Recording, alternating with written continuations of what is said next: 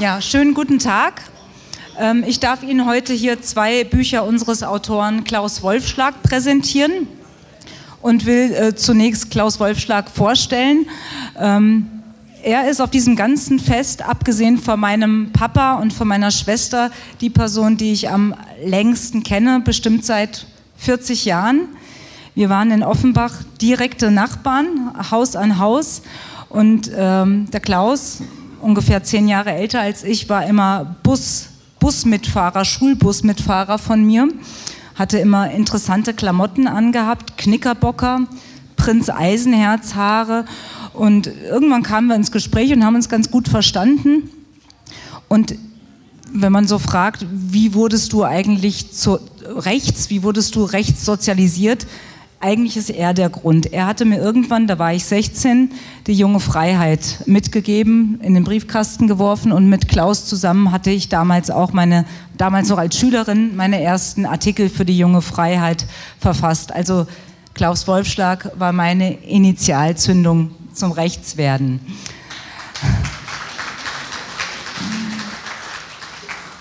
Ähm, Dr. Wolfschlag hat Kunstgeschichte, Politik und Geschichte studiert, ist promovierter Geschichtler. Ähm, ich weiß aber, dass er sich sehr für Kunstgeschichte interessiert. Ähm, seine Promo Promotion äh, äh, lief unter dem Titel Hitlers rechte Gegner. Das war ein Buch über den Bitte? Ähm, das war die ähm, Magisterarbeit. Die Promotion war über das antifaschistische Milieu. Ah, gut.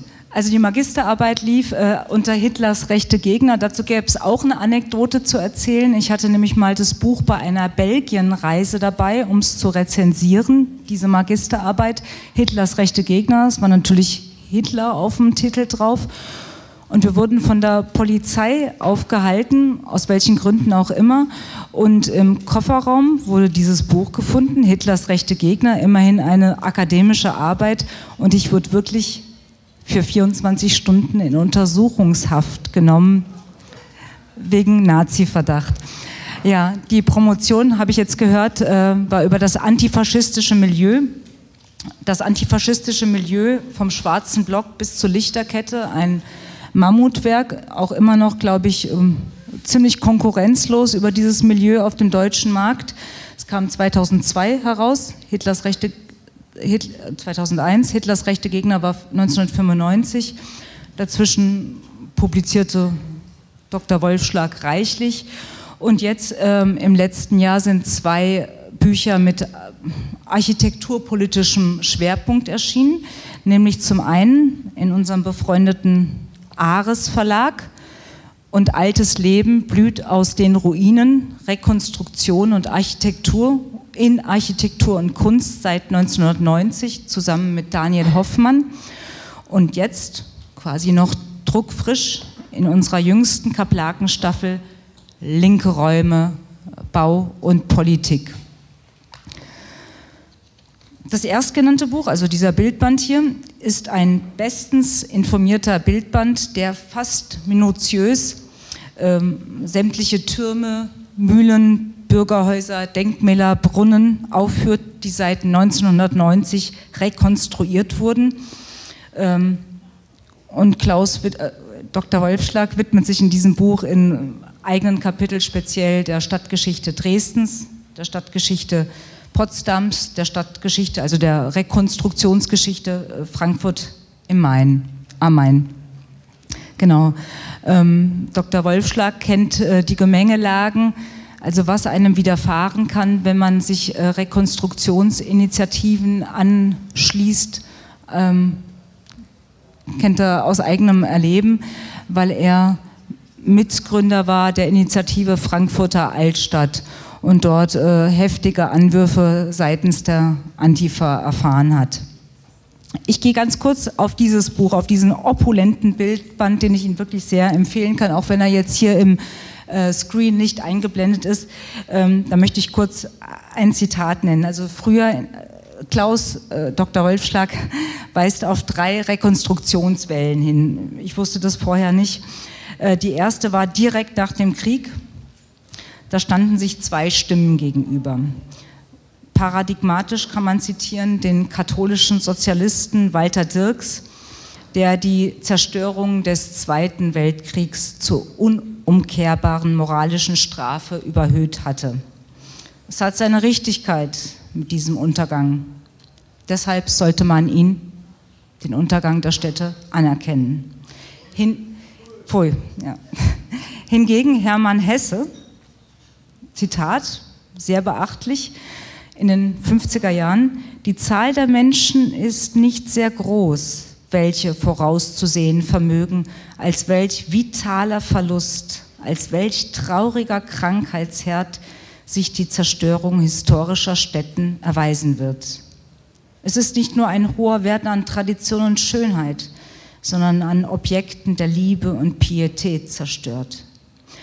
Die Seelenwelt unserer Nachkommen wurde eines unersetzlichen Stärkungs- und Erziehungsmittels beraubt, ohne die der Mensch zur Not zwar leben, aber nur ein hundertfach beschnittenes, verkümmertes Leben führen kann. Kannte man nicht von Hesse? Starke Worte.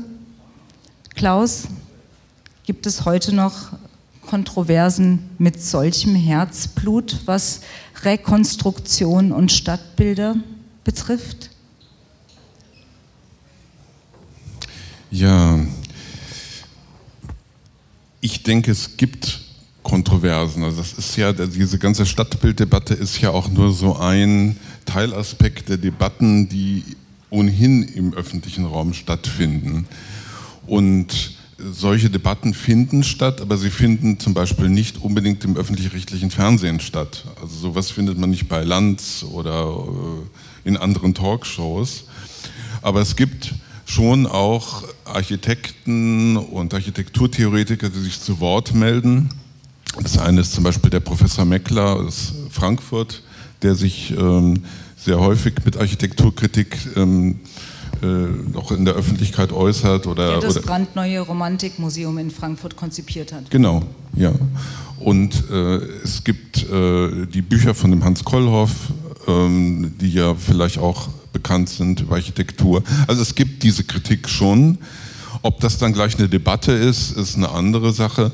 Aber natürlich äh, findet sie, ähm, findet sie für Leute, äh, von Leuten statt, die ohnehin irgendwie im Establishment sind. Also wenn du natürlich ein, ein großer Architekt bist, dann können sie dich nicht einfach ähm, aus so einer Debatte herausdrücken, sondern du hast dann halt die Möglichkeit, auch dich mal zu äußern. Wenn ich jetzt käme, ähm, natürlich nicht. Also ich bin ein, ein äh, jemand, der außerhalb dieses Systems äh, steckt und hat äh, deswegen keinen Debattenrelevanz. Wobei ähm, dein Tweet eines linken Architekturkritikers zu dem Buch Linke Räume, der ging ja ziemlich viral. Also das war sehr schön zu sehen, wie sowas funktioniert, wenn in linken, äh, äh in sozialen Netzwerken sowas gepostet wird, mit gepfefferter Kritik zwar, dass wir am nächsten Tag einfach 25 Stück davon verkauft haben. Aber du kannst vielleicht was sagen zur Genese überhaupt dieser beiden Bücher oder zu deinem ähm, zu dem Anspruch und zu der Motivation, die dich dazu treibt, dich mit äh, Rekonstruktion, mit Architektur, mit Stadtbildern, mit, mit diesem ganzen Themengebiet, was ja jetzt kein, eigentlich leider kein, kein, kein Schwergebiet äh, der, ähm, der, der, neuen Rechten und unserer Theorie ist, was dich dazu treibt, ähm, dich damit zu beschäftigen. Das ist natürlich eine sehr, sehr weite Frage, die jetzt äh, ausführlich zu klären, das würde, glaube ich, unseren Zeitrahmen äh, sprengen. Denn die Frage ist ja immer die, was treibt uns eigentlich an? Also warum sitzen wir hier? Warum reden wir über dieses und jenes Thema? Und äh, was steckt dahinter in uns selbst? Äh, ich kann dazu nur sagen, ich habe mit 16 Jahren das erste Mal für eine Schülerzeitung gearbeitet an meiner Schule. Äh, war so ein Links, war eine linke Schülerzeitung gewesen. Ja. Wir trafen uns in so einer Art Kommune, da lagen dann zwei Matratzen auf dem Boden, da hat man sich hingehockt und äh, dann wurde abgestimmt, ob der Artikel erscheinen kann. Und ich habe dieses alte Heft noch. Und mein erster Artikel ging über Architektur. Also muss da etwas sein, was äh, mich schon früh beschäftigt hat, wenn ich durch die Stadt gehe und äh, das ich dann optisch habe auf mich wirken lassen.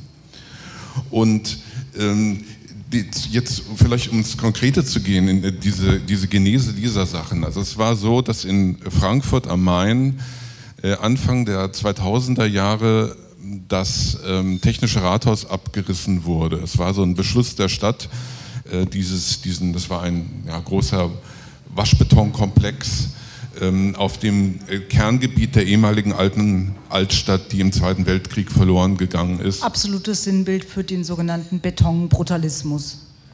Könnte man so sagen, ja. Und das wurde in den 70ern hochgezogen und war dann marode und die Stadt hat sich entschlossen, das nicht zu sanieren, sondern abzureißen. Und jetzt kam die Frage auf, was kommt da hin? Es gab schon Pläne, halt so die üblichen Blocks hinzubauen, so vier, fünf Blocks, wo dann Hotels reinkommen und ja, Geschäfts- äh, oder Büros, Geschäftsräume.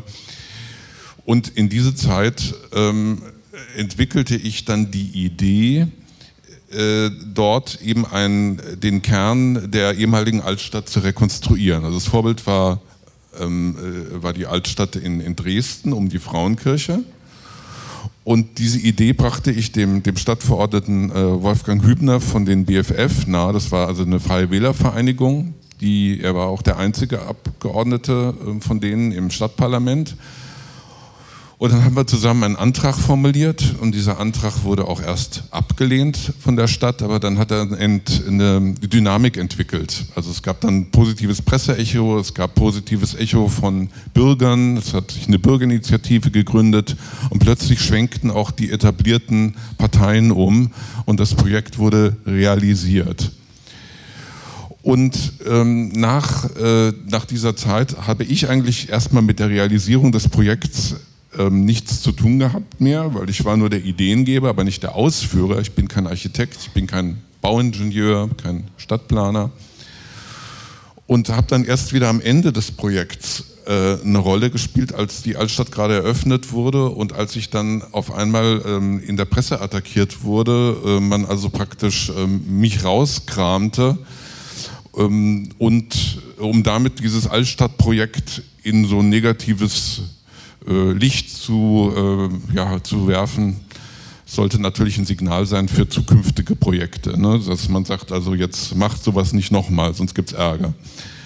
Und ich bekam dann den Auftrag von, äh, vom Ares Verlag, etwas über diese Rekonstruktionsbewegung in äh, Deutschland zu schreiben. Es ist ein jahrelanges äh, Projekt dann gewesen, weil es war sehr aufwendig, die ganzen Fotos zu besorgen und hatte ursprünglich gedacht, auch noch ein zweites Vorwort, das sich mit diesen politischen Fragen auseinandersetzt, dort auch unterzubringen. Und das, davon habe ich Abstand genommen, weil ich sagte, eigentlich soll das ein Buch sein für Leute, die sich informieren wollen, die, also für Normalbürger, die nicht zu sehr mit Politik behelligt werden wollen, sondern auch mal äh, die Bilder angucken möchten und äh, sich für, über die, für die Entwicklung interessieren. Also blieb dieses Kapitel liegen. Und die Ellen erfuhr dann irgendwann davon, ich hatte ihr davon erzählt und sagte, dann mach doch daraus mal bei Kaplaken etwas. Und dann habe ich natürlich das äh, überarbeitet, aktualisiert, wir haben es gekürzt, um es in diesen Rahmen hineinzubringen. Und das war dann praktisch das Ergebnis. Also so viel zur Genese. Lange Rede, kurzer Sinn. Ich hoffe, ich langweile Sie jetzt nicht mit diesen Ausführungen. Ja. Äh, einzelner Kapitel in dem Kaplaken titelt ja Trauma und Psyche und recht eigentlich äh, psychopathologisierst du ja diese linken Architekturkritiker zu Recht, wie ich finde. Ähm, sag mal bitte, was ist los mit denen? Was, was, was ist das, diese Städtebau- und Architektur-Antifa? Was sind das Leute, was sind das für Leute? Was treibt die um? Was haben die für ein Problem mit Rekonstruktion? mit Bauten, die eben nicht unter äh, Bauhaus- oder Betonbrutalismus äh, Verdacht fallen? Die Frage müsste man den Leuten natürlich selber stellen. Ich kann ja nur mutmaßen. Aber es ist natürlich so, dass wir ja aus bestimmten Reaktionsmustern eben auch auf Motivationslagen schließen können. Und es ist ja, äh, das hat man bei dann späteren Aufrufen, und es gab so, so offene, offene Briefe, wo dann die Leute gegen eine Rekonstruktions, ähm, wie haben sie es ausgedrückt, nicht Rekonstruktionsmafia, aber so ähnlich, äh, äh, praktisch äh, ähm, also Aufruf, da offene Briefe ähm, formuliert haben. Da haben dann sehr viele Leute unterschrieben und das waren sehr viele aus diesen Institutionen, also Professoren, äh, Lehrbeauftragte.